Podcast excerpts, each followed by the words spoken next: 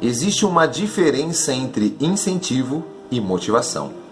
O incentivo ele é externo. Você deve incentivar o seu aluno a prestar atenção na sua aula. Já a motivação, ela é interna. Você deve despertar o motivo pelo qual o seu aluno deve estudar.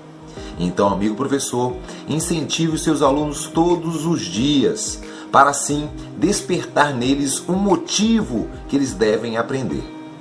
Eu sou o professor Marcelo, um apaixonado pela educação.